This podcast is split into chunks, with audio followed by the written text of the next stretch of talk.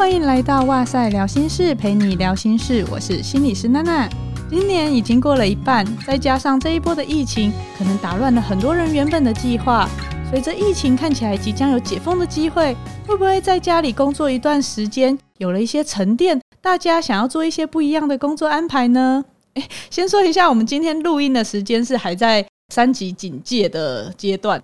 不管呢是卡在到底该离职、该留下，还是干脆转行的人，还没有想清楚下一步的你，其实不用太担心。今天呢，我们就邀请到和好心理所的所长季慧金临床心理师来跟我们聊怎么样子设计自己的工作这个主题。我们先欢迎慧金。Hello，大家好，我是慧金。慧金算是我的学妹，那她之前也是在医学中心工作，今年呢就是很想不开，自己出来开了治疗所。真的是很年轻就自己当老板啊！惠金当初怎么会有这个想法呢？或者是说 怎么会有这个勇气？因为我看出来开治疗所的那个学长姐，其实都蛮拼的，绝对没有比较轻松。我先从我那时候还在医学中心的时候讲起好了。那时候啊，我就觉得说，哎，我刚毕业就有一点点想要自己开，但是其实会觉得真的还没有那个资格，或者是还没有那个经验。所以那时候我会希望可以累积更多的在专业上的一些经验值，所以我那时候先选择去医学中心，然后可以遇到更多不同类型的人，那学习的资源其实也会相对比较多一些。刚毕业的我啊，也需要一个很稳定的工作收入，所以会需要一个慢慢的让自己增加存款的一个过程。工作的过程呢，我就会慢慢的透过一些小小的尝试去调整自己的目标。那希望慢慢的可以开始推广自己所学的一些专业的一些领域，更具体的想要出来开治疗所的这个想法。像我今年三月的时候，我们刚才刚开幕。那像刚刚娜娜心理师说的，真的还蛮辛苦的，因为这个过程中其实很多责任都要自己去承担。那也有很多很多的变动，其实在不断的发生。但是在这个过程中呢，觉得其实可以更自由的去选择我们想要去的地方。刚刚讲到那自由，真的蛮重要的，就是你怎么样从一个企业组织里面脱离出来。可是老实说啦，自己要养活自己这件事，突然它就会变得很现实，因为你没有办法再怪别人呢、以前我没有办法好好的呃赚到钱，我可以怪说哦，是因为公司开的薪水很低呀、或者是我没有办法发展自己所要做的事，我没有办法继续深造。我说啊，是因为工作太忙啊，哦，什么主管交办事项太多啊这些的。你如果自己出来的话，哎，所有的责任都要自己扛了。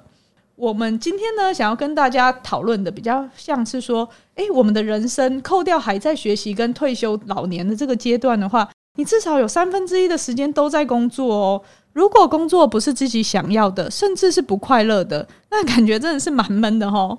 这让我想到，不管是身边的人或是个案，我常常碰到一个情境，就是大家会抱怨自己的工作好忙，公司的制度好不合理，或是同事主管有多机车。通常我听完对方这样讲以后，我就会问说：“你喜欢现在的工作吗？”有时候听到的回应就是：“哦，不喜欢啊，可是那又可以怎么样？然后还是要养家糊口啊，或是哇，我们就是为了五斗米折腰啊，折到弯掉啦，好像万年的老梗问题一样，就是爱情和面包，你要选哪一个？大家在工作的选择上会觉得钱跟生命的意义，讲生命的意义，不知道会不会听起来太崇高了，就是。这两个是真的不可兼得的选项吗？因为我觉得有些人好像还是做得到，诶，他们是怎么做到的啊？其实它是一个，我们会想说它是一个假议题，就是我们好像只能 A 跟 B 都选，但是其实有时候钱跟生命意义，它并不是你选了一个就没有办法获得另外一个的。所以想要在这边跟大家分享另外一个概念是，你可以把工作的这些我们所谓的价值观，就是你要钱还是生命意义这件事情，把它想成一个音响。我们在调音响的时候，你除了可以调音量，你也可以去调声调，甚至你如果想要它的重低音比较清楚，你也可以去调重低音。但是不会有人跟你说，你重低音调得太 太明显的时候，你的音量不能大声或小声，它是完全独立的一件事情。把这件事情把它带入到工作也是一样的。我可以说我要多少钱，跟我想要获得生命的意义的多寡，其实它并不会就是互相的完全的影响。套在工作上面，其实还会有另外一个不同的调整方式。我们可以从三个方向去想想看。第一个是金钱的部分，金钱其实还蛮直观的，我们可以想到说，诶，在工作上面，我们实实际得到的一些收入，像是薪资的来源啊，或者是你有去演讲啊，这些实际拿到的金额，都算是金钱的部分。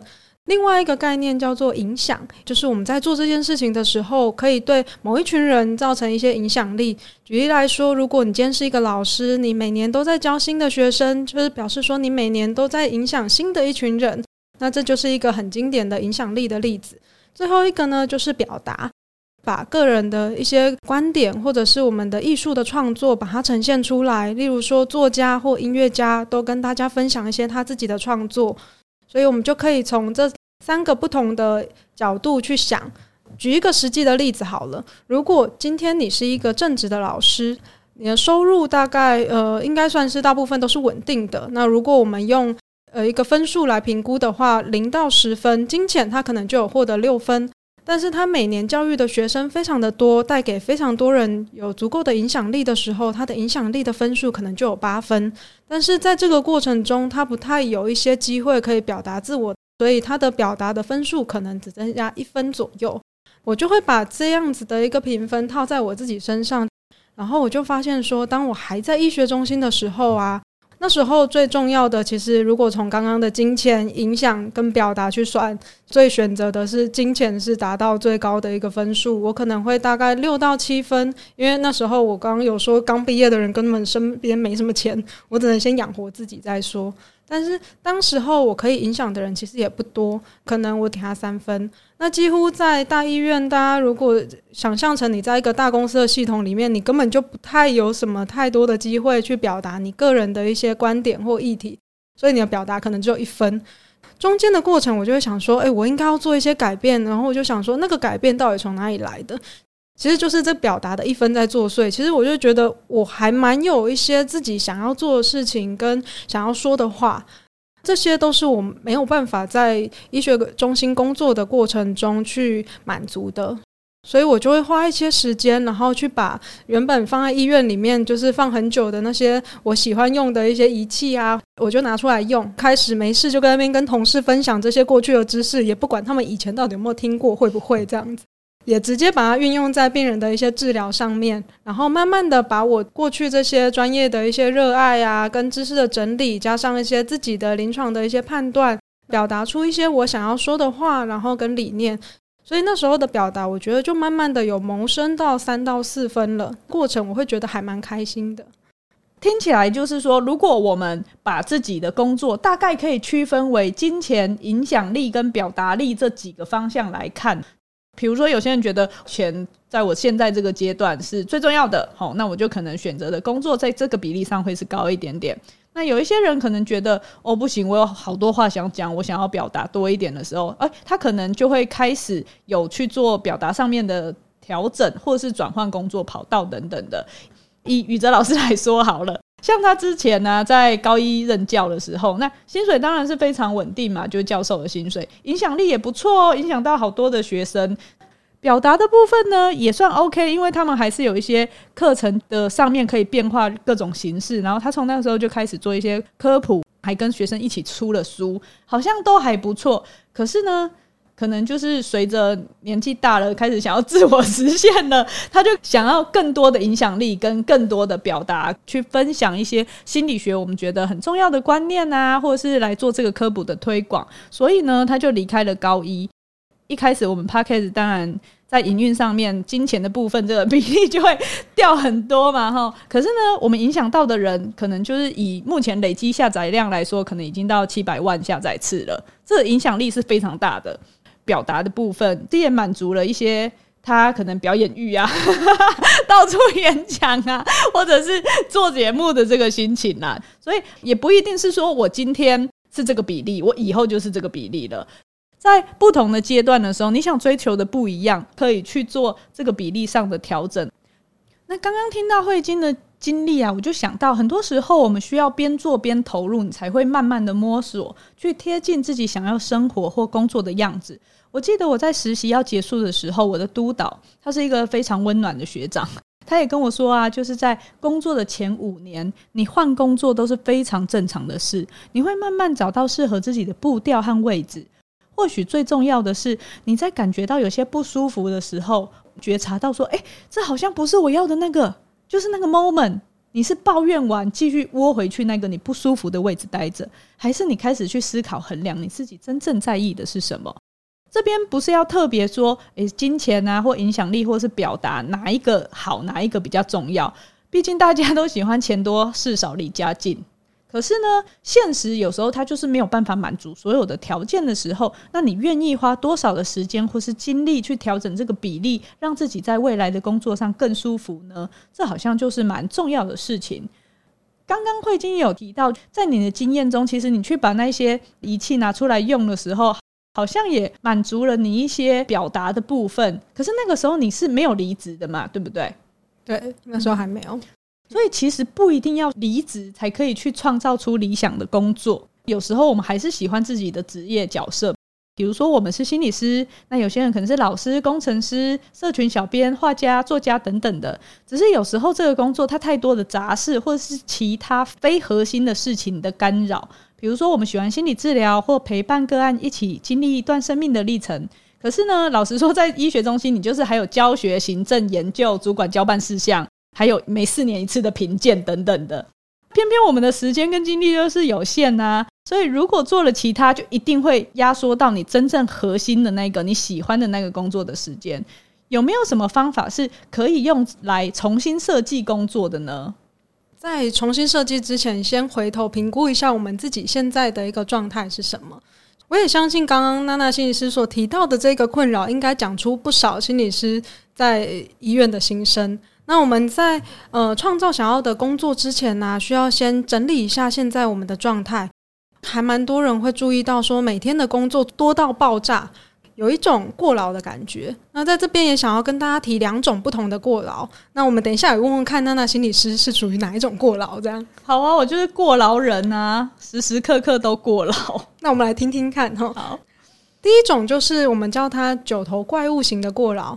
你可能同时需要处理非常非常多的事情，像是工作堆积的太多，总是做不完，然后回家的时候还要去分担家事。可能我们的父母年纪也大了，然后也需要我们的照顾，或者是家里如果还有一个五岁的小孩，那你又要再去处理他的一些呃生活的一些琐事，那感觉有三头六臂都不够用。不知道娜娜心理师有没有这种状态？有有，如果年纪跟我差不多的，我觉得可能都是这种夹心饼干的状态，就是。下面的还很小，然后可是上面的长辈可能会开始比较多的医疗需求，或是生活中确实他们要适应这个世代的快速变迁的这个社会的话，他有很多东西他可能搞不太清楚，需要你帮忙协助。就光是打疫苗这件事情好了，他们可能就需要诶，你帮他上网预约啊，带他去啊，再加上你还有原本工作的事，压力是真的非常大的。再来就是第二种的过劳型，这种平常我们比较少见，但是有些人可能就会问我说：“这应该不算过劳吧？”我们来听听看，这是什么样子的过劳。第二种我们叫它快乐过劳，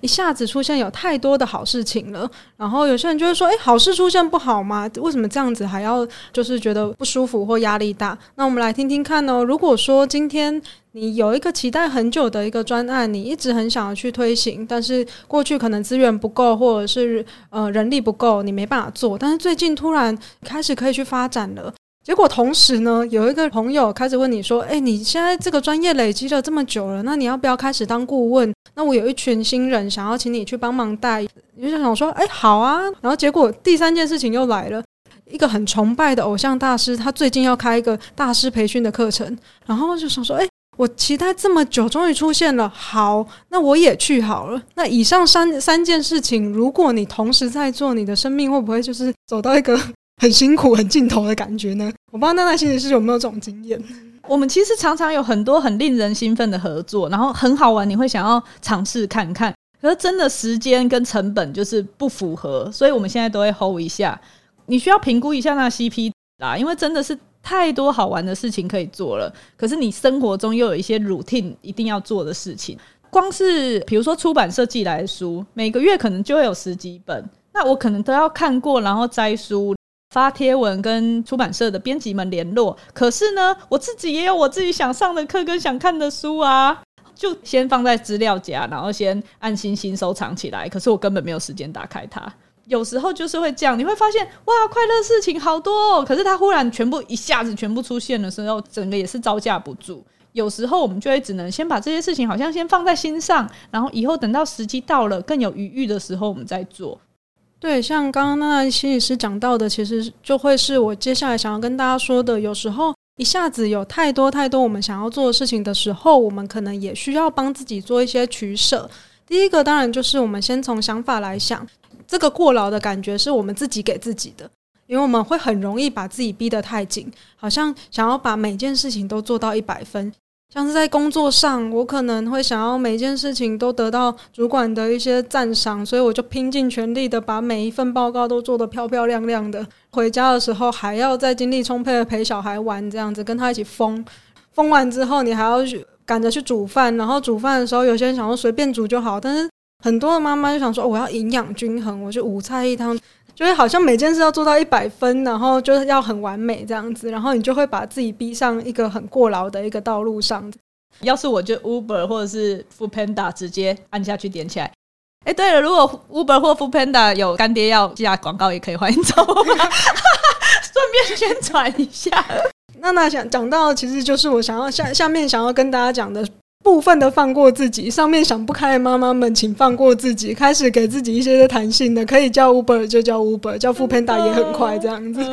我们想要提醒自己的就是，我们做到够好的状态就好，工作能不能做到八十分就好。像刚刚呃娜娜心理师讲到的，会不会有一些可以 hold 的书，虽然看起来很好看，我就先把它 hold 住，就是之后有余裕再来看，我先看个几本。如果是小编好了，就是社群小编有时候会卡在的地方就是。我们很喜欢去改那些很细节的东西，类似字体啊，然后颜色啊，那些有的没的。因为我自己现在也在经营我们的粉专，我刚开始就是花在这些细节的时间非常之多。我现在就是内容觉得可以传递到我们想要传递的东西就好啊，那些细节的东西，我今天真的太闲，我再来做，不然我真的会也是把自己逼死。IG 的图我在那边做的时候呢，我也是觉得，哎，左边调一下，右边调一下，这个颜色调一下，然后我就问宇哲老师说，这样子好不好？他就说，这跟刚刚的有差吗？就他看不出来，我就觉得，哦，所以其实不用调到那么细，反正他也看不出来。我们现在有找擅长编辑美编的人，暑假会帮我们工作，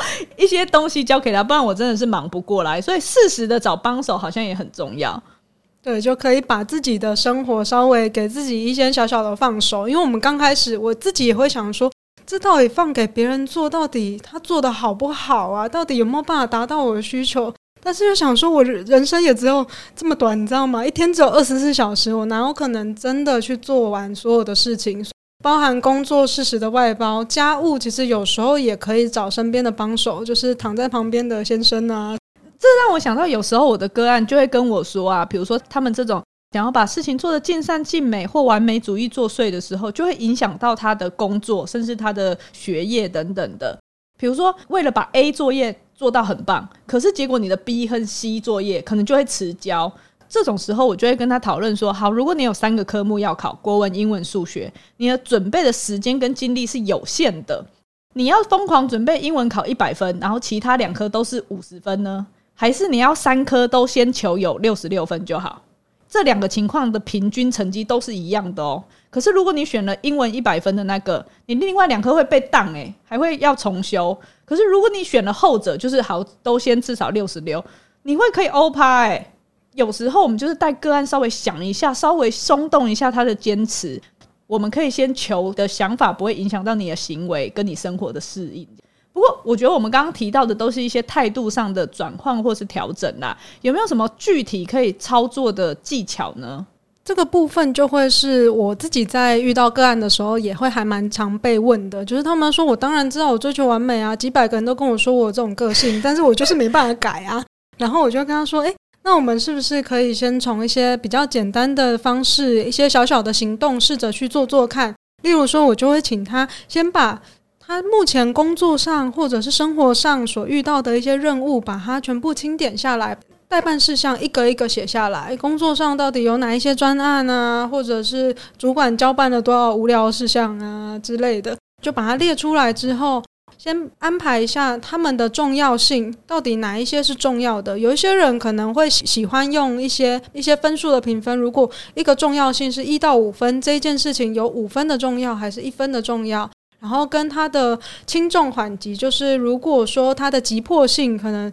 有一个东西是明天就要交了，那它可能就真的很急。那你也可以把急迫性变成一到五分去做评估，排序下来之后，你有可能会遇到几个状况，就是第一个就是最重要跟最急迫的事情，你一定是要优先处理，这当然没有话说。但是你会发现有一些啊，你排上去待办事项的东西啊，其实是又不重要又不急迫的事情。那我不知道，如果娜娜心理师你遇到这种事情的时候，你会希望怎么样？就摆烂啊，就放着嘛，对不对？所以就放着嘛。在这边，我就会想要跟大家说一个故事，就是放着或者是摆烂这件事情是有机会让这一个工作可以消失的。有一个人叫苏森，然后他就发现他的工作上，他刚刚这样排下来之后，发现有一份销售报表，他每个礼拜都要交一次，但是被他的代办事项里面放成不是很重要、非常不重要跟非常不急的事情。但是他每个礼拜这样一次的时候，他要耗费非常多的时间去整理，可能要半天到一天，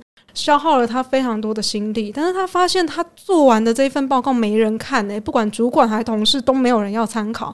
然后他又想说不对啊，那我花那么多时间到底要干嘛？就跟他的主管讲说。诶，他注意到，不管是会议上面呃的讨论，或者是一些他们在云端上面的资料的共享，都没有人提到这一份报告可以怎么用。那有没有可能，我们先把它拉到一个月一次，我们再看有没有人要用再说嘛？主管想说，好，好像无伤大雅，不然你就试试看呐。然后结果发现一个月、两个月到第三个月都没有人看这一份报告，然后苏神又再去跟主管讲说，诶，那要不要我们再拉长一点呢？结果他发现变成一季就只要一次就好，那就会发现从一个礼拜要交一次的销售报表，到一季只要写一份的销售报表，自然无形之中，呃，省下来的时间就非常的多。那拿来处理更重要的事情，或者是睡觉也都好啊。所以放着之后，其实它可以有一点像是把它从你的生活中删除的感觉。诶，先跟听众讲，我们不是在教大家怎么当薪水小偷哦，应该是说事情就是多到做不完。那我觉得我很喜欢这个故事里面有一个想法，就是有时候我们只看到，诶，如果我没有做某一些公司规定或主管规定的事，好像是不是我不够尽责，或是我们会担心说，诶，如果没做会不会怎么样？可是却没有去思考某一个工作事项它存在的必要性。这就跟之前有一集我分享那个《怦然心动的工作整理魔法》那本书一样，比如说衣柜放在你的衣服里，衣衣服放在你的衣柜里。整个讲反，衣服放在你的衣柜里，你已经一两年没穿了。可是你就是总是告诉自己，某一天可能会用到。然后如果丢掉了，好像是损失。但其实，如果你把衣服回收了，才不会白白浪费你的空间。工作也是一样，你换个观点的话，你就不做那些很冗又没意义的事情，才不会白白浪费自己的时间。你可以省下时间，把心力花在更重要的事情上。刚刚的那个故事也不是在跟大家说，反正这个没人看的东西我们就不做。重点是你自己，你自己想不想做这件事？如果他没人看，又不是你自己想做的，你当然就删掉啊。可是如果今天是你自己想做，就算没人看，做的过程中你也很开心，那当然就是对啊，自己看。其实这也就是我们平常所谓的转念啦，就是我们认知治疗常做的事。情况没有变，但是你的观念转一下，诶，你就会有不同的应对和决定。当然，我觉得我们这样子讲，一定会觉得我们只是在嘴，哪有那么容易？因为有时候有一些企业或领域，它的组织文化就已经是这样子了，也不是凭就是一个小职员一己之力是可以撼动的。如果今天有一个人他重新调整他在意的点了，也改造他的工作了，但还是觉得啊，这就不是我想要的，那那该怎么办？开始就需要一些大幅度的改变，甚至到最后有可能需要转身离开这样子。这个部分就会我们可以来谈谈看说。如果刚刚这样子的小小的一些调整，并没有办法满足我们想要达成的一个目标的话，有可能我们就需要在工作的内容上做一个调整。那我会想要跟大家分享一个之前在医院的一个经验。在医院的时候，其实你会遇到还蛮多不同的专业背景的一些人员一起做一些合作。那像是医师、护理师跟心理师都还蛮常交互合作的。那我那时候就会蛮常遇到护理师会跟我讨论说，诶，他在照顾那住院的病人的时候，其实病人就会跟他说一些他的困难啊，然后他其实不知道怎么回应，或者是病人很紧张啊，尤其我们精神科的病人有时候会有一些些过度紧绷啊，或者是一些需要有人去接住他的情绪的一个过程。但是在护理师的一个专业背景的训练里面，他们要学的东西真的非常非常的多。然后可能再让他们学一个很完整的一套心理学的理论，或者是一些治疗的模式，所以他们就会不知道怎么做，然后他们就跑来问心理师说：“诶，那这个病人这样子的状况，你有你有看过他？那你会怎么样处理？”我们就会透过这个过程中一起跟护理师做一个讨论。那在这些过程中，我会发现有一些护理师他会很认真的在听，甚至还在抄笔记。他会愿意多拨一点点时间去理解跟澄清这样心理学的脉络是什么，甚至他会跟我说：“诶，我们讨论完之后，诶，我今天又找他去聊了一下哦，这个病人觉得诶，这个反馈很不错啊，什么什么之类的，就会觉得诶，他慢慢的从他的职务上做了一些些调整了，对他来说好像也是一个还蛮不错的经验。有一些人甚至他就会告诉我说：诶，我这样子这一段时间。”做了这些练习之后，我发现其实我好像没有那么想要继续当护理师嘞，我想要去做一些别的事情，这样子。所以你直接把人家拉跑，是不是？害他想要转职别的工作，这样。有一些啦，就是没有每一个，有一些可能做完之后，他会说：“哎、欸，心理学真的太难了。如果他有这个需求，我跟他说可以跟你约什么时候交给你。”这样，有少部分的人就会像我刚刚提到的，就是我把他从护理的生涯中带走。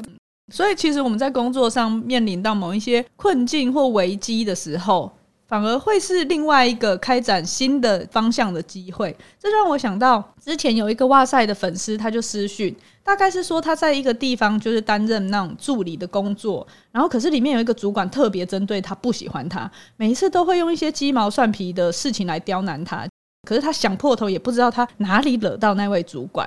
同事们都不想淌这个浑水啊，所以大家就是说啊，他就是这样子人了呐，不要理他了。一开始呢，这位粉丝他就说，他其实还算蛮喜欢这份工作的，薪水也蛮高的，虽然上班都要战战兢兢的，可是他也就忍下来了。直到这阵子呢，他就是觉得情绪怪怪的，只要那个主管在公司，他就会莫名的想哭，甚至心悸、冒冷汗。他就想说，哇，这样下去好像也不是办法，他都要来看精神科了，所以他就提了离职。可是啊，他明明觉得很痛苦，快撑不下去了，又担心离开会找不到适合的工作，所以每次他的同事就是稍微劝他一下，给他手营养一下，他就留下来了。我记得那时候，因为他是在网络上私讯我们嘛，可能大家会觉得我们可以提供一些人生的方向吧。可是我们实在不太适合，也不能在网络上做这个心理咨询的动作啦。所以其实最后呢，就是和他说：“诶，或许我们在。”找下一个工作的时候，可以把薪资的标准放低一点啊，毕竟有健康的工作环境是很重要的。那如果你赚钱来，可是你都拿去付钱给医生，也不是办法嘛。还有一个很重要的，就是你要一边铺路，一边找下一个机会。你把注意力慢慢的放在新的可能上，你就比较不会害怕或焦虑目前的状况而裹足不前。也因为呢，把注意力放在比较积极的部分，你会比较容易拿回你的控制感，还有选择权。有时候我们会想要转换跑道，是因为我们有一个更长远的目标或是理想想要完成。可是有时候是因为我们想要好好保护自己，想要好好照顾自己。我们知道再下去就是太消磨了。可不可以最后请慧晶跟我们来谈一谈，怎么样透过目前的工作，就是还没有离职的状态哦，然后去增进学习、拓展人脉啊和机会，或是做一些斜杠之类的，来慢慢设计离职的这件事。个就是你可以先想想看你的目标在哪里。例如说，如果像是我那时候的经验是，我想要自己出来创业的时候，我在边在医学中心工作的时候，我没有上班时间，我晚上回家，我就会开始看一些相关的一些书籍，然后慢慢的去看说，如果我今天要形成一个新的方向的时候，我需要具备哪一些知识。第二个就是我有一些拓展人脉的一些经验，就是有没有一些人也是有一些相关的一些想法，例如说。我现在的一个跟我一起开治疗所的伙伴，就是那时候有听到我想要做这件事情，然后就开始跟我聊起来了。然后我们发现我们的理念其实都还蛮合的，就是获得了一个合伙人一起去做这件事情。除了刚刚这些准备之外，我们也要开始去盘点我们自己身边的资源，因为像刚刚娜娜心理师讲到的，到底我们现在有没有办法直接离职这件事情？例如说，呃，有一些人可能就要去思考一下，跟确认一下你的存款有没有真的可以让你，就是有一段可以过渡的一段时期，甚至三到六个月的紧急预备金之类的。或者是真的不行的话，你可能真的要先找一个新的后路，就是一个新的工作，让自己的工作先有一个着落，再开始做离职这件事情。再来，如果真的要离职的话，有一些人他就会说啊，我就辞呈打一打，然后丢给主管，我就拍拍屁股走人，就是感觉很帅气，有没有？就递辞呈。对，因为像很多电视都这样啊，就是哎、欸，我不干了，然后就 那明明就有规定，你工作一年以上要一个月前讲。对，所以那根本就是假象，你知道吗？对，对，然后有一些人就会觉得我被气到了，我提完之后我真的是不干了，可能开始摆烂，或者是真的一个月之前，我觉得这一个月就开始摆烂，也是有这种人，就让人很讨厌。所以最后我也是想要跟大家说，最好我们还是好好的跟旧工作说再见。那要怎么说再见呢？我。用我之前就是在离职的时候的一个例子跟大家分享，在提离职的时候，第一个就是我先很明确的说我想要离职的原因。通常啊，如果你在那边，那你在那间公司做的还不错，你一提要离职，大家一定会先挽留了，不然我可能就要先那个想一下我这这一段时间到底在做什么。就没有人挽留，对，所以也是会有点尴尬，或觉得哎呀有点孤单呢。对，所以我那时候想之前。要讲的时候，我其实就会希望先把我自己的原因想清楚。一个过程是希望不要因为别人的几句话，然后去影响我自己的决定。一方面，我也是想要再确认一下自己是不是真的想要往这个地方走。所以我那时候在跟主管说的时候，其实我还蛮明确的，就说我其实希望自己创业。那时候学姐又跟我说，其实我现在离职。大家会蛮辛苦的，因为那时候我们的人其实还蛮少的。那如果大家稍微知道心理师在医院的一个状态的时候，你就会发现每一个心理师都是一个人当一点五个人在用。所以当少了一个人的时候，其实那个工作的量其实会让剩下的同事非常的辛苦。他就跟我说，他会很担心其他的同事会撑不太住。后来讨论之下，其实我延了两个月我才离开的。那时候我也在想，说我这两个月有没有办法再多帮大家一起做一些事情，也帮自己做一个好好的收尾。一方面，我是试着再多分担一些暂时性的事务，也尽量把我手边的工作交接给新人。事后还蛮谢谢学姐去跟我提这个要求，因为我发现我的这一个离职反而做得还蛮完整的，就是可以好好的跟大家说再见。最后我离开之后，其实偶尔我。回去那个县市的时候，我还会找旧同事吃吃饭，表示说我那个离职应该没有造成他们太大的困扰，不然他们可能就会去拒绝我。这也是一个维持人脉的一件事情。我们会知道心理世界或者是相关领域的人，真的就这几个。那如如果因为一个工作而得罪了一批人，其实我很难在这个圈子继续生存下去。所以有时候好好的说再见，我觉得是一个还蛮重要的一件事情。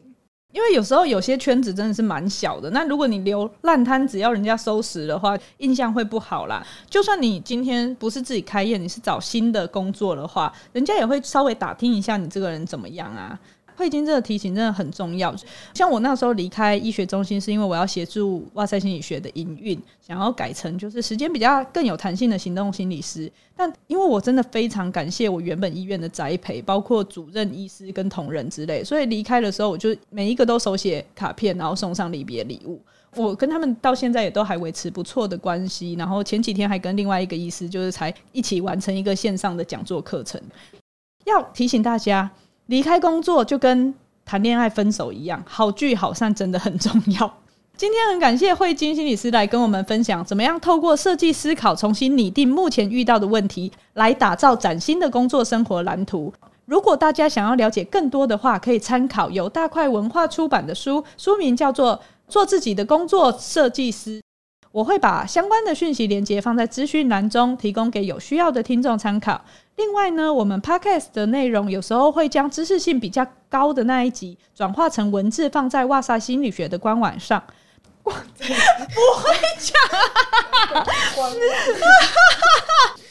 放在放在哇塞心理学的官网上。如果有喜欢用文字的方式接受资讯的人呢，就可以到我们的官网上面去找心理学相关的文章。